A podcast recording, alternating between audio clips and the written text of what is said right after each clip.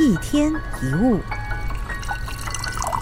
我们每个人都有各式各样的面貌，有充满勇气的自己，有软弱的自己，有心胸宽大的自己，也有狭隘的自己，有灰暗的自己，也有阳光的自己，当然也有幼稚的自己跟成熟的自己。人不是由单一成分组成的，我们每个人身上都有好的一面，也有所谓坏的一面，更多的是两者都有。我们可能既诚实又虚伪，既坚强又脆弱，既有爱心又没耐心，在不同人面前会呈现出不一样的自己。其实这很正常。不正常的是什么呢？不正常的就是有的时候我们太在乎自己的形象了，为了打造跟维护这个好形象，会不断的检查，甚至不断的谴责自己的行为。哎呀，我刚刚好像表现的不好，我好像太随便了。哎呀，我很讨厌这样的自己，我应该这样才对，我下次不应该那样。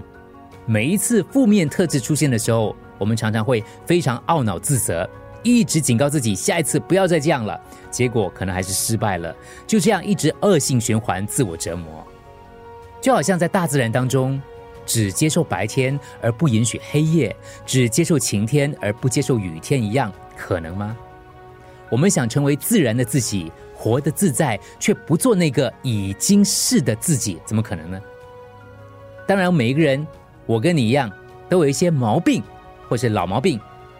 但是，我们可以做的不一样的，就是承认这样的自己，接纳这样的自己，内在的冲突会慢慢消失，人会变得更轻松自在。